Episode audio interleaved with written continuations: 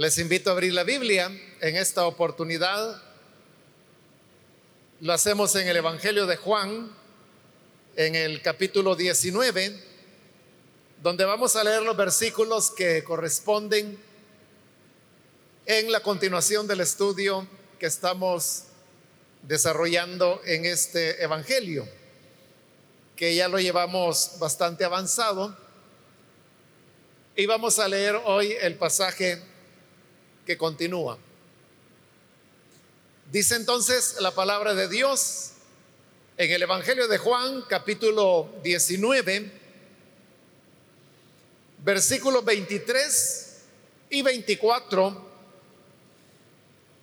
cuando los soldados crucificaron a Jesús, tomaron su manto y lo partieron en cuatro partes una para cada uno de ellos. Tomaron también la túnica, la cual no tenía costura, sino que era de una sola pieza, tejida de arriba abajo. No la dividamos, se dijeron unos a otros, echemos suertes para ver a quién le toca. Y así lo hicieron los soldados. Esto sucedió para que se cumpliera la escritura que dice,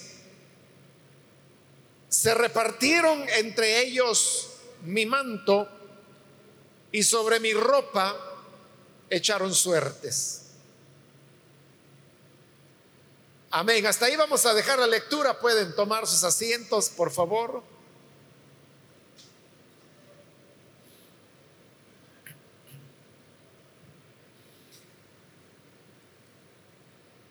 Hermanos, este día seguimos adelante con el relato que nos hace el Evangelio de Juan sobre los acontecimientos que se dieron en torno a la crucifixión de nuestro Señor.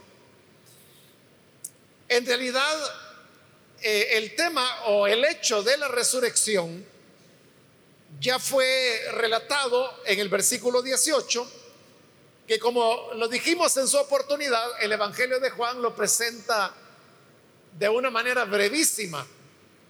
Si uno lo compara con los otros evangelios, Juan realmente está hablando de una manera muy, muy breve lo que fue la crucifixión del Señor. De manera que el versículo 18 es donde lo dice todo. Dice, allí lo crucificaron. Y eso es todo lo que dice sobre ese tema.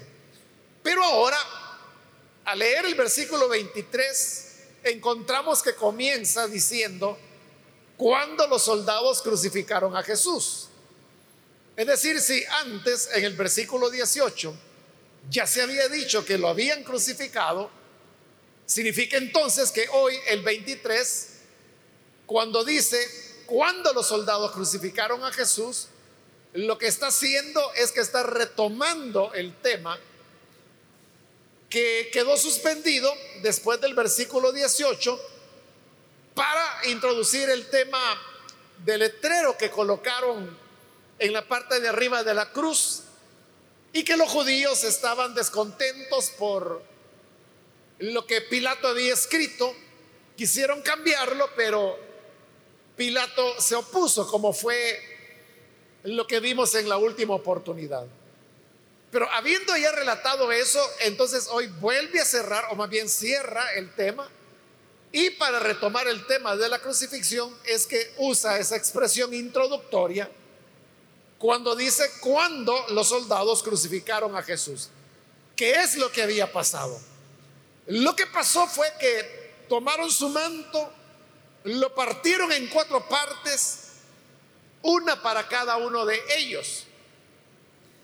Es decir, lo que venía a continuación, o lo que ocurrió cuando crucificaron al Señor, es que los soldados lo desnudaron, porque esa era la práctica que las personas que eran crucificadas, eh, no solo eran crucificadas, sino que también eran humilladas, eran vejadas porque los crucificaban totalmente desnudos. Y obviamente que ese hecho de colocar a una persona desnuda colgando de un madero, pues era una acción inhumana, denigrante, por la cual estaban humillándolo hasta lo sumo. Algunos han argumentado, hermanos, de que en el caso de la tierra de Israel, que es donde está ocurriendo esto, han argumentado que los judíos no hubieran permitido que los condenados a muerte los crucificaran desnudos, porque era algo que escandalizaba a la moral de Israel. Sin embargo, no hay nada, digamos, en la historia que diga que algo así no pudo haber ocurrido. Y por el contrario, lo que hay es ciertos documentos en lo que se llama la, Mishnah. La Mishnah, hermanos, eran comentarios que los maestros de la ley realizaban sobre ciertos pasajes, o más bien de, los libros que formaban la Torah, como ellos le llamaban a los libros de Moisés del Antiguo Testamento.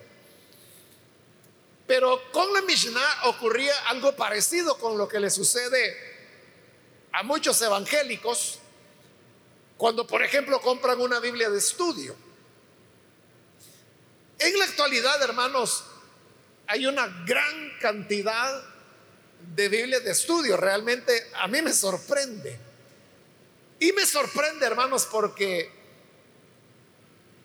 allá eh, en la década de los años 70, cuando el Señor me llamó a su evangelio, y en los primeros meses de conversión, yo me enteré de que había una librería evangélica en el país. O sea, yo no sabía que existieran librerías evangélicas, pero un hermano me dijo que sí, que había una librería evangélica, que en esa época era la única que había en el país, así como lo está escuchando. Es decir, que si una persona de Chalatenango quería comprar material bíblico, tenía que venir hasta San Salvador. O si vivía en la Unión, donde quiera. Bueno, lo que le quiero decir es que a partir de eso, de que yo me enteré de que había una librería de materiales puramente evangélicos, pues yo me hice asido de esa librería, yo iba de tiempo en tiempo. Esa librería era de una denominación. Terminaron vendiéndola, la compró un hermano y se convirtió en una librería privada. Continuó y en la actualidad realmente no sé, hermano, si todavía existirá o no. Pero lo que le quiero decir es de que yo me familiaricé mucho con los libros que había, con la Biblia. Y una de las Biblias, una de las Biblias que había de estudio era la, famosa Scofield. Se le llamaba así porque eh, Cyrus Scofield era el hombre que había escrito todos esos comentarios y luego publicó esa Biblia como una Biblia comentada, ¿verdad? Lo que la gente hoy le llama Biblia de estudio. E, era la única que había. No había otra. Tuvieron que pasar varios años, bastantes años realmente, para que fuera publicada en español por lo menos otra Biblia de estudio. Lo que le quiero decir es de que la Scofield se volvió parte de, de la vida de muchos cristianos, hermanos que lo hacían con buena intención, pero lo que ocurrió con el tiempo, y sucede todavía hasta el día de hoy, es que la gente comenzó a confundir el texto de la escritura con los comentarios que Scofield hacía de esos pasajes de la Biblia. De manera que paulatinamente la gente comenzó a darle autoridad a los comentarios de Scofield. De manera que a veces la gente afirmaba ciertas cosas, como decir, la Biblia dice tal cosa, y si uno le preguntaba, ¿a dónde lo dice? Mire, aquí lo dice. Y no era la Biblia, era Scofield el que estaba haciendo ese comentario. Bueno, para no ir lejos, hermanos, la semana pasada fue, estoy tratando de recordar con quién fue que tuve esta plática. No, ya lo recordé, hace dos semanas. Ya me recordé, con, fue con un pastor de, de una de nuestras filiales. Entonces, platicando con él, él me decía, hermano, me dijo, ¿y usted ha leído este libro? Me dijo, me mencionó un libro. No le dije, nunca lo he leído porque realmente no lo he leído. Y es que fíjese, me dijo que el autor dice de esta doctrina esto, esto y esto. Que es una cosa diferente a lo que nuestra misión enseña. Entonces usted me dijo, ¿y usted qué opina de eso? Me dijo. Bueno, le dije, lo importante es cuáles son las bases bíblicas sobre las cuales él afirma eso. Y el hermano me dijo, pues fíjese que la única base que él tiene es lo que Scofield dice en su Biblia comentada. Pero ahí estamos hablando de un hombre que ha escrito un libro y que lo ha publicado. Y que para afirmar la, doctrina que está enseñando, su base es lo que Scofield dijo ya no es la Biblia. Algo así, hermanos, era lo que ocurría con la Mishnah. Que llegó un momento en que para Israel la Mishnah era prácticamente como inspirada, ya casi como la escritura, pero eran comentarios que los rabinos hacían. Ahora, este tema de la Mishnah se lo saqué hablando acerca de la desnudez, que si era posible no era posible. En una de las Mishnah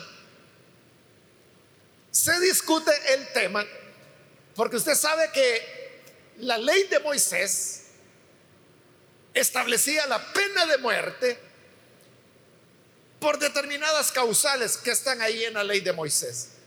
Esas eran, por ejemplo, la brujería, el espiritismo, el adulterio, la homosexualidad. Todas estas eran faltas que se castigaban con la pena de muerte. Y la pena de muerte, bajo la ley, era ser lapidados. Entonces, en, este, en esta Mishnah de la cual estoy hablando, la discusión es si a los que se les va a apedrear, a los que se les va a lapidar por haber cometido cualquiera de esas faltas, se les debe lapidar con ropa o desnudos. Esa es la discusión de la Mishnah. Entonces vea, si los mismos maestros religiosos de Israel contemplaban la posibilidad de que a un condenado a muerte se le lapidara desnudo, cuanto más los romanos, hermanos, que no les importaba en absoluto lo que Moisés hubiera podido decir. Esa es la razón por la cual el Señor fue desnudado, le quitaron sus ropas. Y como en otras ocasiones le he explicado, las imágenes que nosotros tenemos de Jesús crucificado son las que hemos visto en pinturas de, de grandes pintores que ha tenido la humanidad, o lo que hemos visto en películas, y hoy pues que se pueden hacer diseños gráficos así en una computadora. Pero hay una constante y es de que nunca, nadie, nunca presenta a Jesús crucificado totalmente desnudo. Porque como es el Señor, ¿verdad? Es el Cristo. Entonces por eso es de que todos recurren a utilizar una especie de manta pequeña, ¿verdad? Para poder cubrir los genitales del Señor. Pero eso es lo que nos ha llevado a nosotros a la mentalidad de que el Señor fue crucificado así. Pero no era así como crucificaban. Los crucificaban desnudos totalmente porque esa era la intención, humillarlos de manera absoluta. Y era una norma romana, un acuerdo que los soldados que ejecutaban al condenado a muerte tenían derecho a quedarse con lo que el condenado llevaba, que era prácticamente su ropa. Por eso es que dice que tomaron el manto del Señor y su túnica. Ahí yo me estoy basando en la nueva versión internacional que hace la traducción de una manera que podamos entenderla de acuerdo a lo que es nuestra actualidad cultural. Pero en realidad es un pasaje que tiene complicaciones para ser traducido porque, por ejemplo, si usted ve la Reina Valera, dice que le quitaron sus vestidos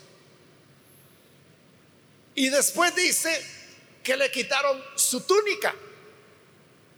Entonces, si la túnica no eran los vestidos del Señor, entonces ¿cuáles eran los vestidos? Ese problema se da porque eh, el vocablo que se utiliza para, o que ha sido traducido, al menos Casiodoro de Reina así lo tradujo como vestidos, es un vocablo de difícil traducción. Pero uno podría suponer de que si después se menciona la túnica del Señor, entonces lo que se lleva sobre la túnica tenía que ser una cosa diferente.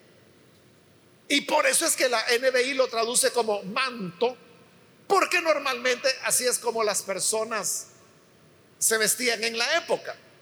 La túnica era, hermanos, voy a explicarlo así como una camisa que utilizaban tanto hombres como mujeres y que normalmente llegaba hasta las rodillas.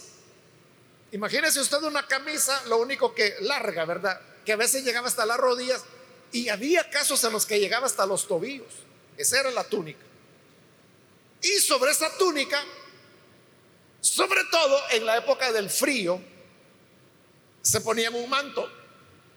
Otras veces también le he explicado bastante porque lo he repetido varias veces, de que el manto, bueno, y en general la ropa la usaban tanto durante el día como de la noche. El manto, que durante el día era manto, de noche le servía como sábana para cubrirse. Entonces toman el manto del Señor y dice que lo hicieron cuatro pedazos uno para cada uno de los soldados, es decir, que eran cuatro soldados. Y luego dice que tomaron también la túnica, la cual no tenía costura, sino que era de una sola pieza tejida de arriba y abajo. Note usted el detalle con que el Evangelio de Juan describe la túnica del Señor. En el caso del manto no se dice nada más que era un manto que lo cortaron en cuatro pedazos. Pero de la túnica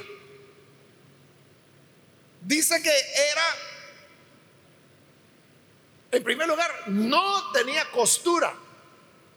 Uno podría suponer que el manto sí tenía costuras y lo más probable eran cuatro retazos de tela que habían sido unidos para hacer el manto que el Señor andaba. Pero en el caso de la túnica no tenía costura, sino que dice que era de una sola pieza, tejida de una sola pieza.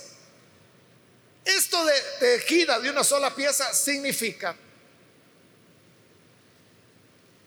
para que lo entendamos más fácil, imagínese usted algo que se relativamente se hace en nuestro país. que es tejer con crochet, le llaman. ahí están las personas que toman, son dos agujas metálicas, ¿verdad? Y un, una madeja de hilo, normalmente de lana, y van tejiéndola. a veces pueden hacer eh, baberos, pueden hacer gorritos para bebé, normalmente hacen cositas de bebé, calcetincitos, eh, ropita, pero todo es tejido. Así era la túnica del Señor. Era tejida de arriba y abajo. Es decir, de que quien lo había hecho era una labor muy paciente porque tenía que ir quedando delineada de acuerdo a la constitución física del Señor. Pero continúa dando detalles el Evangelio y dice que había sido tejida de arriba y abajo. De arriba abajo. Y uno se podría preguntar, ¿cómo sabían los que redactaron este Evangelio que el tejedor la tejió de arriba hacia abajo? Todos estos detalles que está dando sobre la túnica nos dejan ver de que hay una intencionalidad. Hay un propósito que el Evangelio está persiguiendo cuando nos está dando todos estos detalles. ¿Y sabe cuál es el propósito? El propósito es de que exactamente así eran las túnicas de lino que utilizaban los sacerdotes. Se tejían de arriba abajo y eran sin costura. ¿Cómo se sabe eso? Porque hay evidencia. Usted sabe que hay un historiador contemporáneo de, del Señor y de los apóstoles que se llamó Josefo. Él es el que dice, describe las vestiduras sacerdotales y dice que eran así, sin costura y tejidas de arriba abajo, era una sola pieza. Recuerde que Josefo no era cristiano, nunca lo fue. Él era un historiador judío. Él no tenía ningún interés en relacionar las vestiduras del Señor con la del sacerdote, ni a la inversa, ¿verdad? Relacionar la vestidura del sacerdote con la de Jesús. No, porque él ni conocía estos detalles, porque él no fue creyente, nunca fue cristiano. Él solo describía cómo estaban hechas las vestiduras de lino de los sacerdotes. Pero así como Josefo lo sabía, porque él vivió en esa época, también lo conocían los redactores de Juan. Entonces, cuando hacen esta descripción tan detallada de la túnica de Jesús, la intención es demostrar que Jesús era un sacerdote. Esa es la intención. Pero ¿qué implica que Jesús sea un sacerdote? Debemos recordar cuál es la función de un sacerdote. Su papel es el de ser mediador entre Dios y los hombres. Es lo que dice el libro de Hebreos, capítulo 5. Dice que todo sacerdote es instituido para mediar delante de Dios a favor de los hombres. Eso es lo que Jesús hace. No es la intención solamente darle otro título a Jesús de sacerdote, lo cual lo desarrolla muy ampliamente el libro de Hebreos.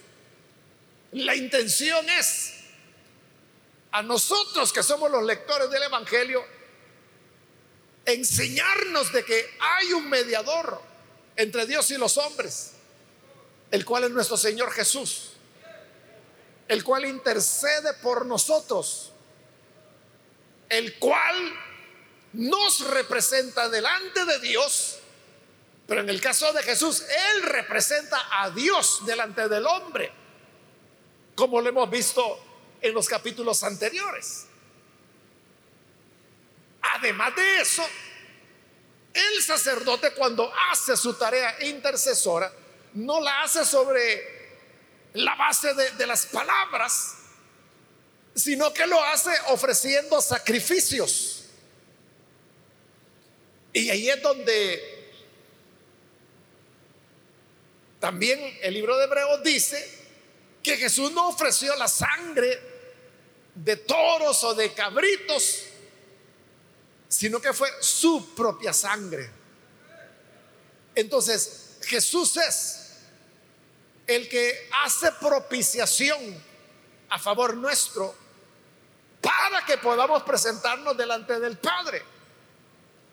Pero además, los sacerdotes también eran los que intercedían, oraban a favor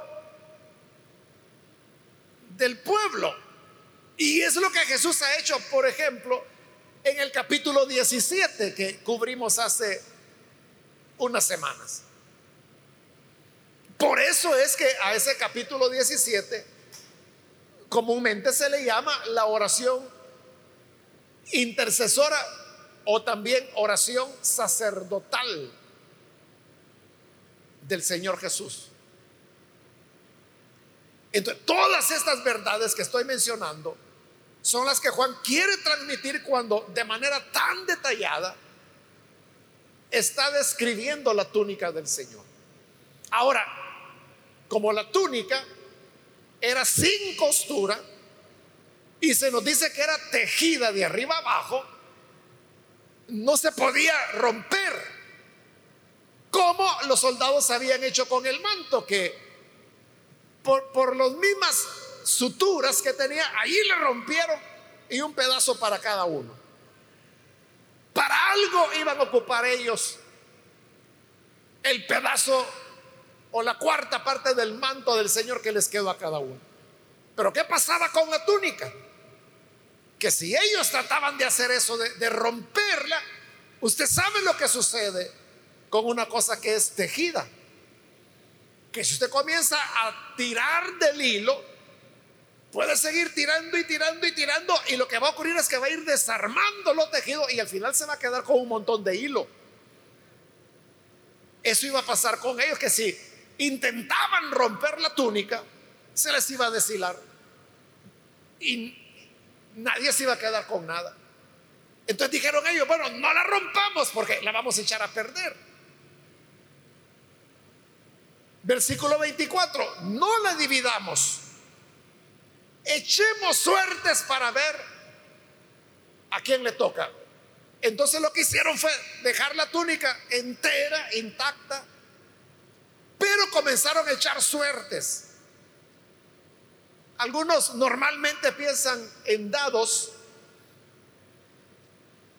pero realmente en la época de Jesús, echar suertes se utilizaban otro tipo de elementos que no eran dados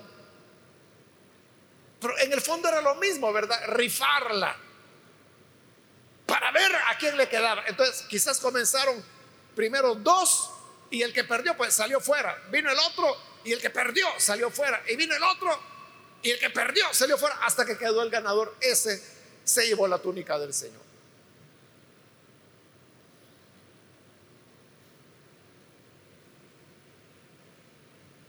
¿Qué hicieron con la túnica? ¿Y qué hicieron con los mantos?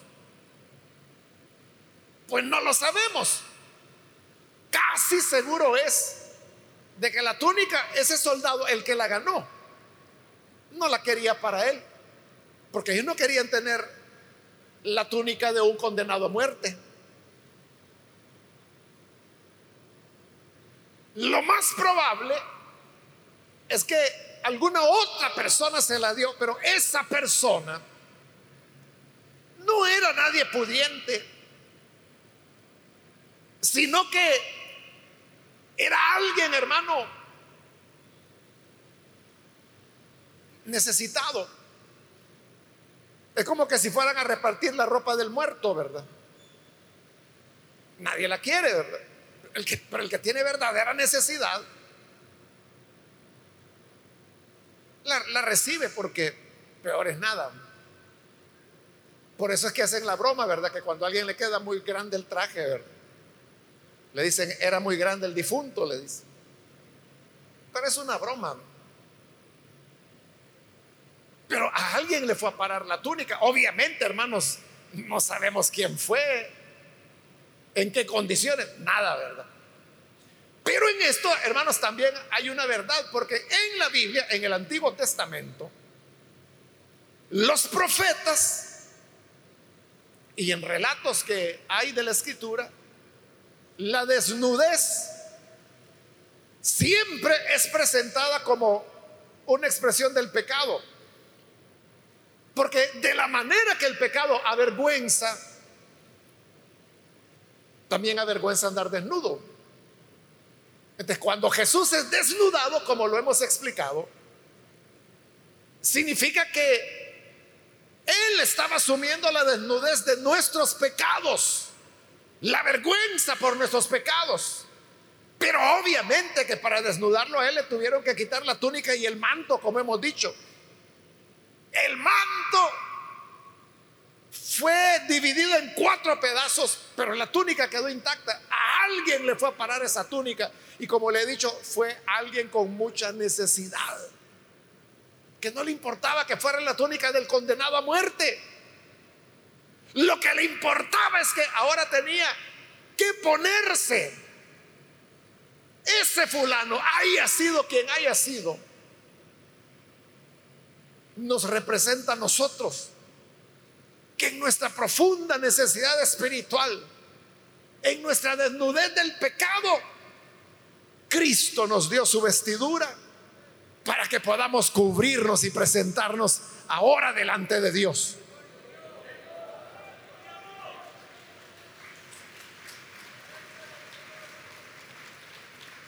El hecho, hermanos, de que no sepamos a, a quién ¿A quién fue a parar la túnica? Es para que así pueda ser cualquiera. Cualquiera que tiene necesidad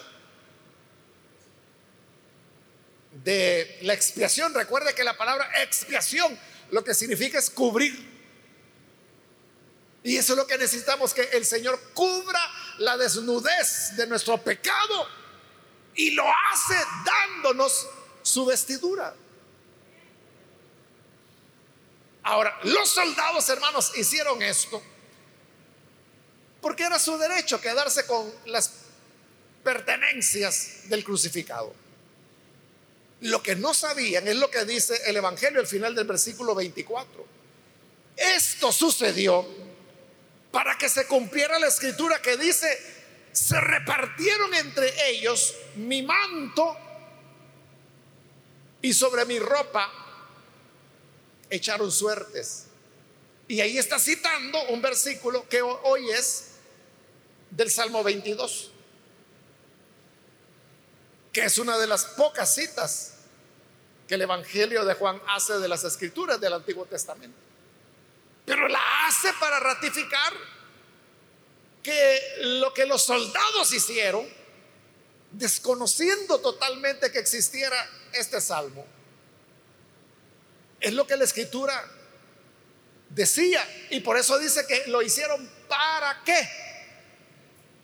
Así dice, sucedió para que se cumpliera la escritura. Sucedió para que la palabra de Dios pudiera tener cumplimiento. Y en ese cumplimiento, nosotros tengamos hoy la esperanza de tener un sacerdote que no es solo sacerdote, porque Hebreo dice que es nuestro sumo sacerdote. Por lo tanto, tenemos un mediador, un sacrificio y un intercesor a nuestro favor. Juan en sus cartas va a añadir que también es nuestro abogado. Y también que al ser desnudado llevó la vergüenza de nuestro pecado y nos cubrió con su túnica para que así podamos presentarnos delante del Padre. Por eso es que cuando el Padre llegue el día final, y tengamos que comparecer delante de Él, como dice Primera de Corintios capítulo 5. El Padre no nos verá por lo que nosotros somos, nos verá por lo que vestimos.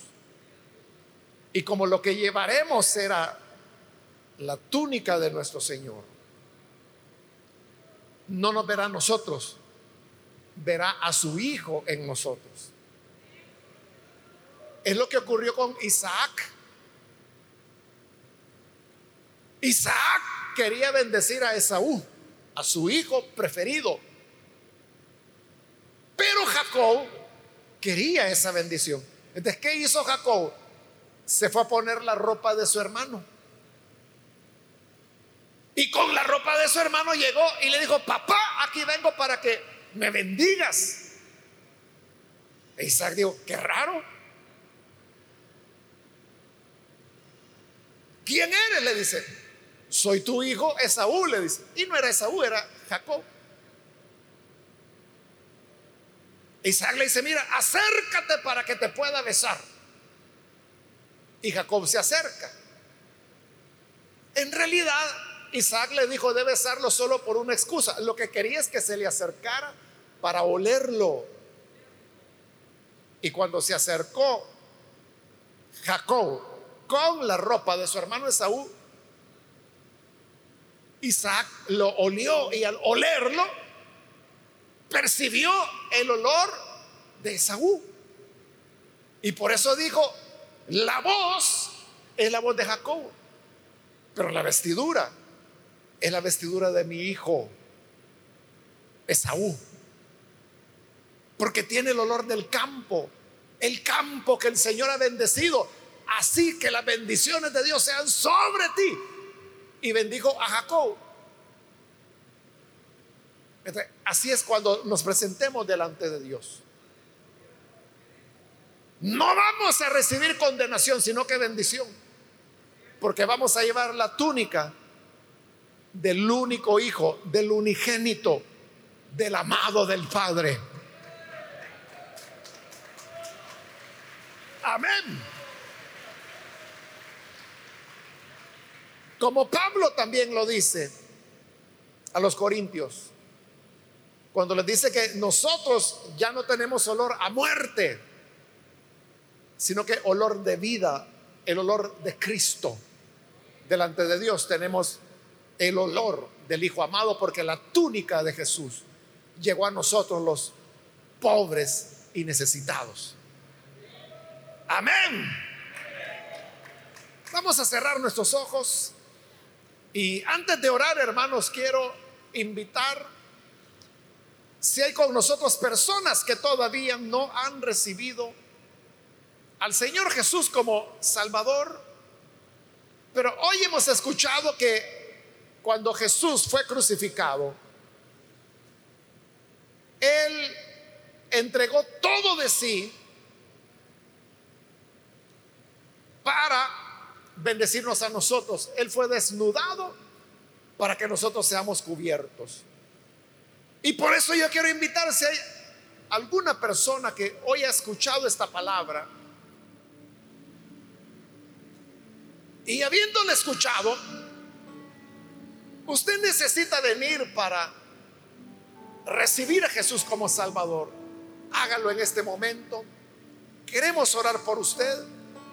Si usted desea recibir esta oración, póngase en pie, por favor, allí en el lugar donde se encuentra. No es necesario que venga aquí al frente, solo póngase en pie, allí donde usted está, y nosotros vamos a orar por usted. ¿Hay alguna persona que lo hace? ¿Algún amigo o amiga? Hoy es el momento para venir y hacerlo. O si hay alguien que se alejó del camino del Señor y necesita reconciliarse, póngase en pie y vamos a orar por usted. Porque hoy es el día aceptable. Hoy es el día de salvación. ¿Hay alguna persona que lo hace? Póngase en pie. Solo le animo a que lo haga rápidamente porque vamos a finalizar. Pero si hay alguien que necesita recibir esta oración, póngase en pie ahora mismo y vamos a orar por usted.